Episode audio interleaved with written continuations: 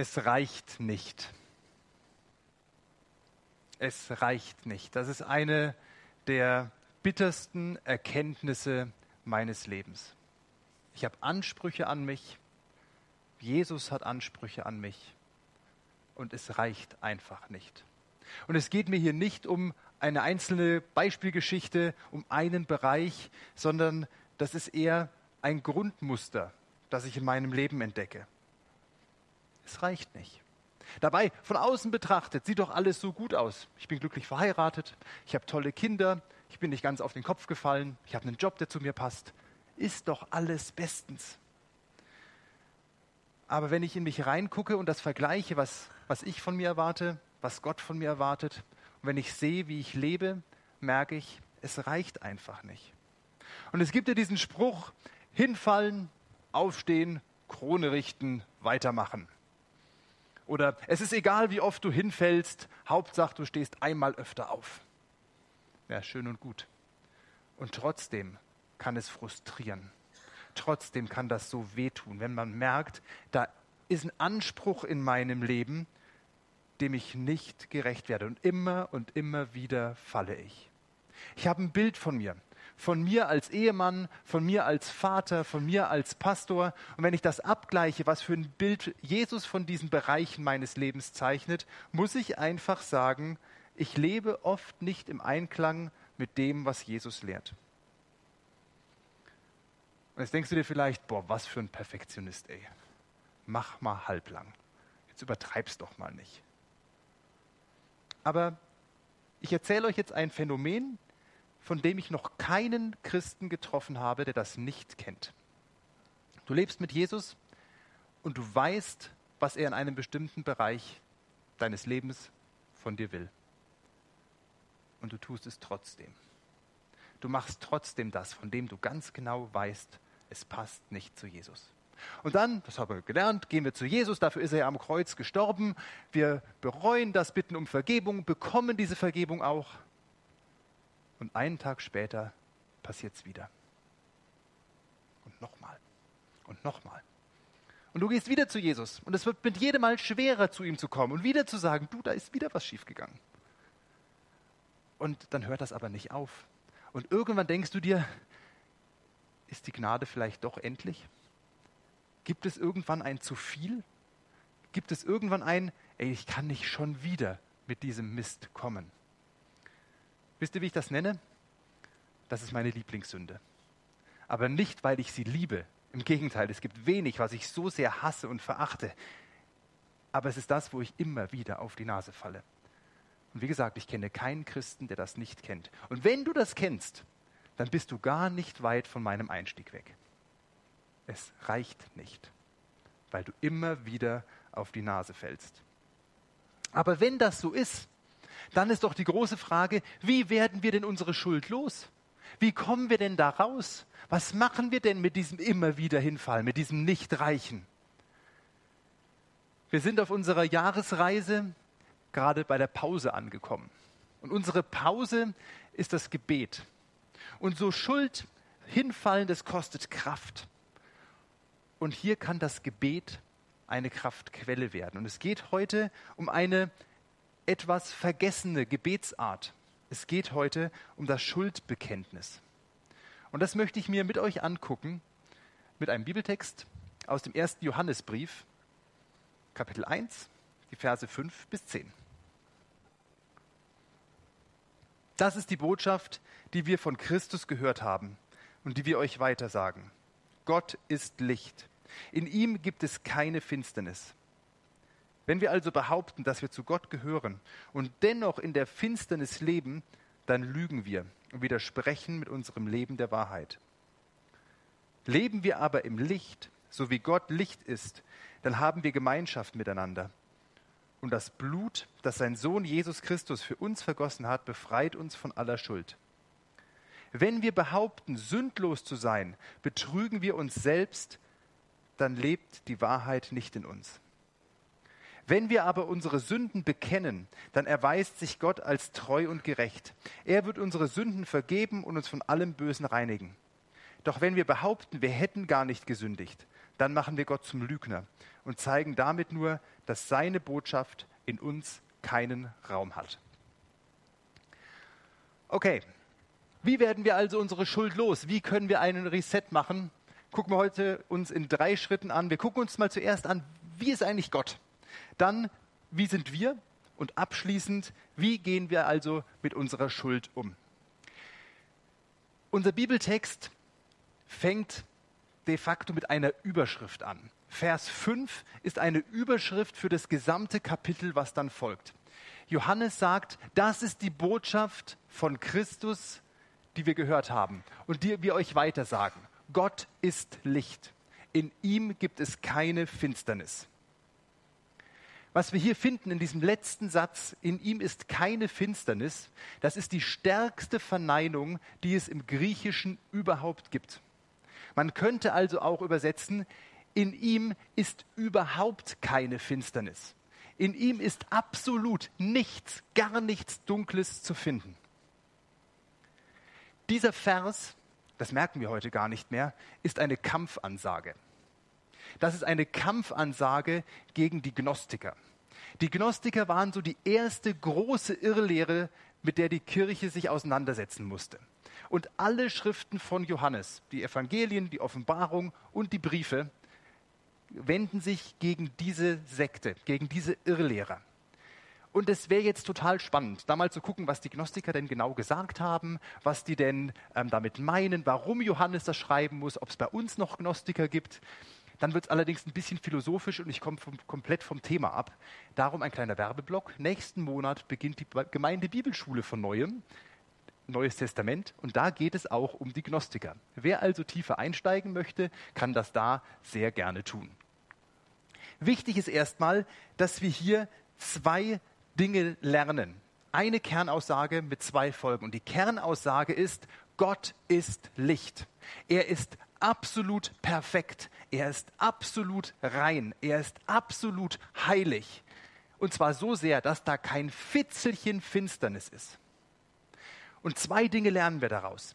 Das erste ist, Gott ist Licht und wir sind es nicht. Wir lernen an diesem Vers, an dieser Aussage auch unser Wesen kennen. Hier ist Licht, hier ist dunkel. Das ist Gott, das bin ich und ich bin nicht Gott. Hier ist Licht, hier ist Finsternis wir neigen manchmal dazu, unsere Schuld, unsere Sünde so ein bisschen runterzuspielen. Ja, schon, ich, perfekt bin ich nicht, aber ich bin ja nicht schlechter als die Leute um mich herum. Also im Durchschnitt bin ich ganz in Ordnung. Und ich, ja, ich lüge mal und ja, aber ich bin ja kein Mörder, ich bin ja kein. Das passt schon alles irgendwie. Nein, es passt nicht. Denn da wo Gott ist, wo dieses perfekte Licht ist, da passt keine Dunkelheit dazu. Das passt nicht zusammen und das wird nie zusammenpassen. Das müssen wir festhalten. Das Zweite, was wir aus diesem Vers lernen, ist der Anspruch Gottes, den er an uns hat. Gott will Gemeinschaft mit uns haben. Aber wie soll das funktionieren? Wie soll Licht und Finsternis denn bitte zusammengehen? Ja, den Anspruch, den formuliert Gott ja nicht nur hier, sondern zum Beispiel auch schon im Alten Testament. 3. Mose 19 sagt er, ihr sollt heilig sein, denn ich bin heilig, spricht Gott der Herr. Und heilig sein ist nichts anderes als Gott ist Licht. Und sein Anspruch ist, ihr sollt auch Licht sein. Jetzt habe ich aber gerade gesagt, Moment mal, wir sind es ja nicht. Und das ist ganz schön frustrierend wir merken, da ist ein heiliger Gott, der seinen Status nicht aufgeben wird. Jetzt kann man sagen, doch, Moment mal, Chris, er ist doch in Jesus Mensch geworden. Er hat doch seinen Status aufgegeben, ist ganz klein geworden. Ja, schon. Aber der heilige Gott wird nie sagen, schwamm drüber, komm, ich werde mal ein bisschen dunkel, ich werde mal ein bisschen finster, damit ich mit euch zusammen sein kann. Der Weg ist andersrum. Gott sagt, ich bin Licht und darum sollt ihr auch Licht werden. Das ist der Anspruch, den Gott an uns hat. Und liebe Leute, das ist eine Utopie. Da kommen wir nie hin. Und es kann doch jetzt ganz schön stressen und frustrieren. Das verstärkt dieses Gefühl, was ich am Anfang hatte, dieses Ich bin nicht genug, ich kann das nicht, ich bin schon wieder gescheitert und so weiter. Zum Glück gibt es einen Ausweg, der nicht bei uns liegt, sondern bei Jesus liegt. Aber erstmal ist es wichtig, diese Bestandsaufnahme ganz ehrlich zu machen. Also, Gott ist Licht, er ist absolut heilig, wir sind es nicht. Das bringt uns in ein Dilemma und wie Gott uns da rausholt, das gucken wir uns jetzt im zweiten Schritt an.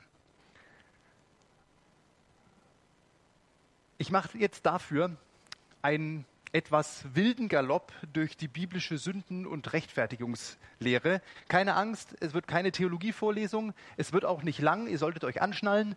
Ähm, und ich probiere es auch dann so praktisch wie möglich zu machen, aber es ist wichtig. In der Bibel finden wir drei Zustände, in denen ein Mensch sein kann. Erster Zustand, er ist getrennt von Gott. Die Bibel nennt das, er ist Sünder. Er ist nicht im Licht, er ist finster. Erster Zustand. Zweiter Zustand ist der Wechsel.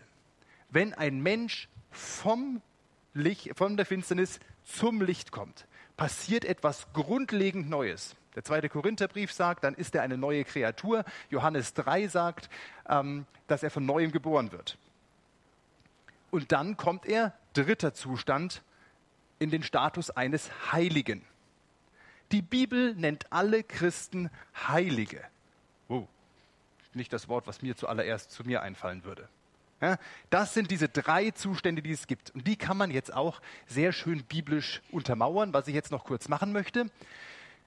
Wir sind Sünder, steht in Römer 3. Denn wir haben soeben bewiesen, dass alle, Juden wie Griechen, unter der Sünde sind. Da ist keiner, der gerecht ist, auch nicht einer.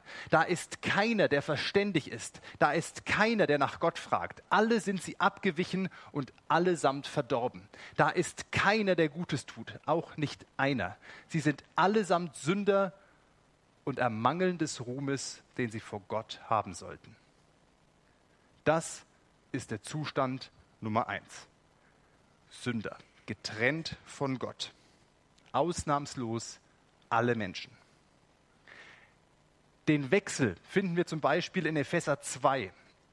Aber Gottes Barmherzigkeit ist groß. Wegen unserer Sünden waren wir in Gottes Augen tot, doch er hat uns so sehr geliebt, dass er uns mit Christus neues Leben gegeben hat. Ich liebe diesen Vers. Ich liebe dieses Aber. Unser Leben ist eigentlich vermurkst. Und dann kommt Gott und sagt sein Aber über unsere Schuld. Aber Gottes Barmherzigkeit ist größer. Er ändert unseren Status. Und er ändert ihn in 1. Petrus 2 könnte man da nehmen. Ihr aber seid ein auserwähltes Geschlecht, ein königliches Priestertum, ein heiliges Volk, ein Volk zum Eigentum, dass ihr verkündigen sollt die Wohltaten dessen, der euch berufen hat, aus der Finsternis in sein wunderbares Licht. Ein sehr dichter Vers, da könnten wir jetzt sehr viel zu sagen. Ich finde es auch schön, ist euch schon mal aufgefallen, dass Paulus seine Briefe nicht an die Sünder in Rom schreibt, auch nicht an die Sünder in Korinth. Er schreibt sie an die Heiligen in Rom. Er schreibt sie an die Heiligen in Korinth. Ja, äh, aber Moment mal. Wenn du an Jesus glaubst, dann bist du ein Heiliger kein Sünder. Aber wie passt das mit deinem Leben zusammen? Mal ganz ehrlich, wenn du dich einsortieren müsstest, auf welche Seite würdest du dich stellen? Heiliger oder Sünder? Ich habe eben am Anfang geschildert, wie ich das tun würde. Ich wäre, glaube ich, eher vom Gefühl so bei der Sünderseite. Aber die Bibel sagt was anderes. Und um das zu verstehen, warum das ist, ist eine Sache ganz elementar. Wir müssen unseren Status und unser Tun unterscheiden. Und dein Status ist unabhängig von deinem Tun. Wenn du an Jesus glaubst, dann hat dich Gott zum Heiligen gemacht. Egal wie du dich verhältst. Dann magst du noch sündigen, aber du bist und bleibst ein Heiliger. Ich mache das mal ganz salopp am Beispiel Tischmanieren. Wenn du dich beim Essen benimmst wie ein Schwein, dann bleibst du ein Mensch. Du benimmst dich vielleicht wie eine Sau, aber dein Wesen ändert sich doch nicht. Wobei, wenn ich meinen Kindern beim Essen zusehen, frage ich mich manchmal, aber ihr versteht, was ich meine. Du bist ein Mensch, du bleibst ein Mensch, auch wenn du dich mal nicht wie einer benimmst. Natürlich ist es das Ziel, das Verhalten und den Status anzugleichen. Das ist beim Essen so und das ist noch mehr beim Leben mit Jesus so, dass ich immer mehr versuche, auch so zu leben, wie es meinem Status als Heiliger entspricht. Aber nichts und niemand, kein Tun der Welt kann dir diesen Status als Heiliger wieder wegnehmen. Und wenn du Sünde tust, dann bist du vielleicht ein ramponierter Heiliger, aber du bleibst ein Heiliger Gottes. Nicht, weil du so genial bist, sondern weil Gott dich dazu gemacht hat. So, das war jetzt ein sehr langer, aber sehr wichtiger Anlauf. Und jetzt gucke ich mir an mit euch, wie mache ich denn diesen Reset? Wie nutze ich das denn, diesen Status, um meine Sünden ganz praktisch loszuwerden? Und hier muss ich jetzt leider eine Sache ganz deutlich sagen. Das Erste, was du tun musst, ist eine Statusänderung. Wenn du Jesus noch nicht kennst, dann bringt es dir nichts, wenn du betest und sagst, Jesus, tut mir leid, dass ich gestern gelogen habe, bitte vergib mir. Dann wird das nichts verändern. Denn dann bist du Sünder. Die Bibel sagt, dann bist du tot. Dann bist du tot in deinen Sünden. Du musst als allererstes deinen Status verändern. Du musst diese Vergebung, die Jesus am Kreuz bewirkt hat, erst für dich annehmen. Aber das Gute ist, diese Statusänderung ist nur ein Gebet entfernt. Du kannst jederzeit zu Jesus kommen und sagen, boah, ich will den ganzen Mist loswerden. Ich will nicht mehr tot sein. Ich will nicht mehr Sünder sein. Ich will mich mit meinem Scheitern nicht mehr rumschlagen. Ich will heilig werden. Ich will leben. Ein Gebet. Und ich habe lange überlegt, wie ich das jetzt mache. Vielleicht bist du jemand, der sagt, du, du weißt schon ganz viel, du hast dich damit beschäftigt, aber dieser eine Schritt fehlt dir noch. Und ich wollte sagen, komm, komm nach dem Gottesdienst zu mir, komm zu unseren Seelsorgern an die Ansprechbar. Aber vielleicht ist das schon zu lang. Und ich möchte jetzt ein Angebot machen. Ich bete jetzt. Ich bete jetzt ein Übergabegebet. Und wenn du das möchtest, bleib sitzen, du musst keine Hand hochheben, nichts. Wenn das dein Wille ist, dann sag am Ende des Gebetes in dir drin ganz laut Amen. Und dann hast du diesen Statuswechsel vollzogen dann lohnt es sich immer noch mit mir zu reden oder mit einem Seelsorger zu sprechen, ist dann eine super Sache. Aber vielleicht ist jetzt die Zeit. Ich bete jetzt. Jesus, das, was ich tue, reicht nicht. Und ich merke, dass ich an meine Grenzen komme. Du bist für mich ans Kreuz gegangen. Und bei dir kann ich meine Schuld loswerden. Ich möchte, dass du der Herr in meinem Leben bist. Ich möchte dir gehören und ich möchte dir nachfolgen. Hilf mir dabei, aber danke, Herr, dass es alleine an dir liegt. Amen. Vielleicht sagst du jetzt aber auch, oh Junge, das war ein Schritt zu schnell für mich. Das geht noch nicht. So eine große Entscheidung brauche ich mehr Infos. Ja, super. Dann, wir fangen bald einen neuen Glaubensgrundkurs an. Such das Gespräch. Aber schieb's nicht raus, sondern pack das an. Wann ist dieser Statuswechsel für dich dran? So, die meisten Leute aber, die jetzt hier sitzen, die sind schon Christen. Die haben diesen Statuswechsel schon vollzogen. Und dann ist doch jetzt die Frage, wie werde ich denn dieses, dieses Gefühl los? Wie werde ich denn meine Schuld bei Jesus los, wenn ich schon Heiliger bin? Das hängt alles an einem Vers in unserem Bibeltext, Vers 9. Wenn wir aber unsere Sünden bekennen, dann erweist sich Gott als treu und gerecht. Er wird unsere Sünden vergeben und uns von allem Bösen reinigen. Das Einzige, was du tun musst, ist zu bekennen. Du musst sagen, Jesus, ich habe mich falsch verhalten. Jesus, ich habe etwas falsch gemacht. Bitte vergib mir. Amen. Und dann ist es weg. Einfach so. Dann wird sich der Himmel nicht auftun und du wirst keine Fanfaren hören. Du wirst auch nicht erleben, dass ein Engel über dein Bett hüpft. Vielleicht spürst du gar nichts. Und trotzdem ist das Realität. Wenn du deine Schuld beim Namen nennst und damit zu Jesus gehst, wenn du deine Schuld bekennst, dann ist sie weg. Ein für allemal. Und zwar so richtig. Nämlich so weit, dass Gott sie ins tiefste, äußerste Meer versenkt. So weit, dass Gott sich nicht mehr an deine Schuld erinnern kann. Weil sie einfach weg ist. So grundlegend macht er das. Und du brauchst dafür keine bestimmte Haltung. Du brauchst dafür keine richtigen Worte. Du brauchst dafür keinen Ritus. Ich habe schon gebeichtet im Gehen, im Rennen, im Sitzen, im Stehen, nebenbei in der Schule, sogar schon im Gottesdienst, während wir gesungen haben. Einfach so, stock, weg ist es. Es gibt aber ein paar Dinge, die man tun kann, um das für einen selbst noch griffiger zu machen. Und damit biegen wir auf die Zielgerade ein. Freut euch nicht zu früh, eine etwas längere Zielgerade. Denn ich habe sechs praktische Tipps für euch, wie das mit der Sündenvergebung gut funktionieren kann. Das erste ist, werde konkret und nenne die Dinge beim Namen. Es funktioniert auch, wenn du eine Generalbeichte machst. Jesus, bitte vergib mir alles, was ich falsch gemacht habe. Ja, das gilt. Noch besser ist es aber, wenn du Dinge beim Namen nennst. Wenn du sagst, Jesus, ich habe gelogen. Ich setze noch einen drauf. Noch besser ist es, wenn du noch konkreter wirst. Jesus, ich habe heute Mittag meine Frau angelogen, weil ich zu faul war zu diskutieren. Ja, das ist dann nochmal bewusst werden. Und ich setze nochmal einen oben drauf. Manchmal ist es gut, nicht nur einzelne Taten zu benennen, sondern deinen Zustand. Nicht, ich habe meine Frau angelogen, sondern Herr, ich bin ein Lügner. Nicht, oh, ich habe gestern der einen Frau da ein bisschen zu lange hinterhergeguckt. Nein, Herr, ich bin ein Ehebrecher.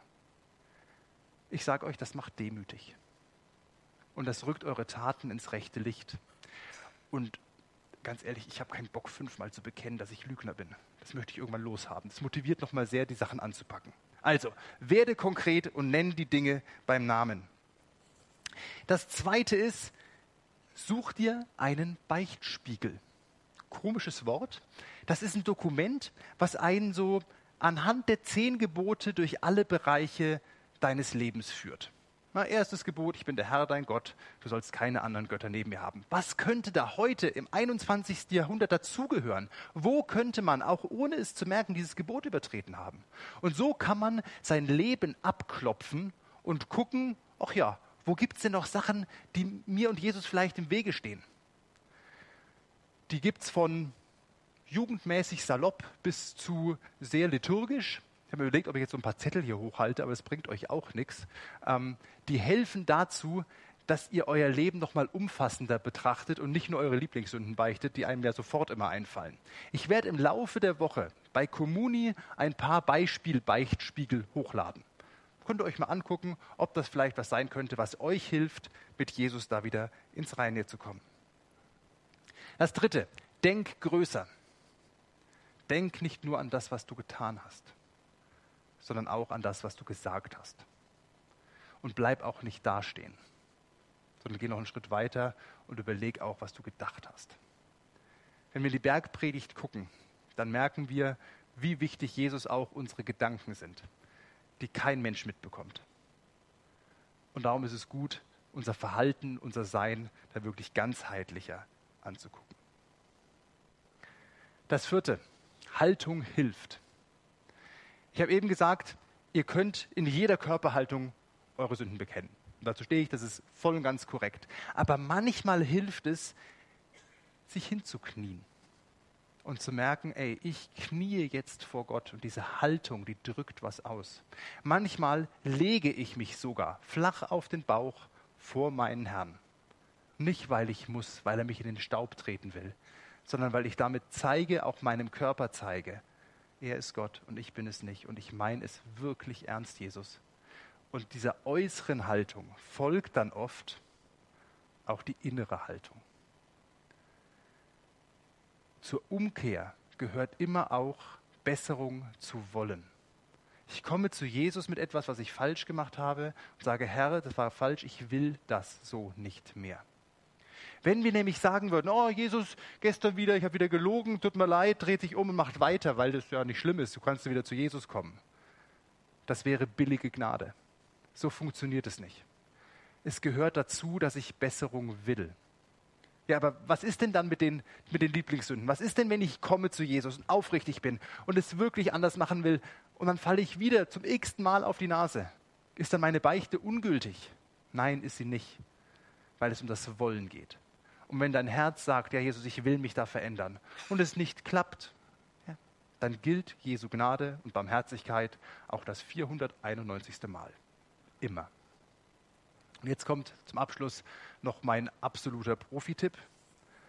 Such dir Hilfe. Ich halte es für unglaublich machtvoll, meine Schuld vor einem anderen Menschen zu bekennen. Vielleicht geht es der eine oder andere und sagt, das klingt mir aber sehr nach katholischer Ohrenbeichte. Ja, das ist katholisch, weil da haben die echt was, was uns abgeht. Ich habe erlebt, dass ausgesprochene Sünde, die ich vor einem Menschen ausspreche, ihre Macht verliert, weil sie von der Dunkelheit, von der Heimlichkeit, von der Sünde lebt, ins Licht Gottes kommt. Und niemand kann mich mehr verklagen. Und eine große Schwäche der Beichte alleine ist, dass da niemand ist, der dir zuspricht, deine Schuld ist dir vergeben. Du sagst das so gefühlt in den leeren Raum hinein, so Jesus, es tut mir leid, das, und es kommt nichts direkt Hörbares zurück. Wenn ich aber einem lieben Bruder und einer, einer, lieben Schwester, der ich vertraue, meine Schuld bekenne, die mir dann die Hand auf die, der mir dann die Hand auf die Schulter legt und sagt, Chris, im Namen Jesu darf ich dir zusprechen, deine Schuld ist dir vergeben. Das fühlt sich bombastisch an. Hast du jemanden, vor dem du ehrlich werden kannst, mit dem du Dinge bereinigen kannst? Manchmal laufen wir mit so viel Last von Schuld und Scham belastet durch unser Leben, dass es uns richtig niederdrückt. Vielleicht habt ihr das am Anfang beim Einstieg gespürt, das war so depressiv. Ne?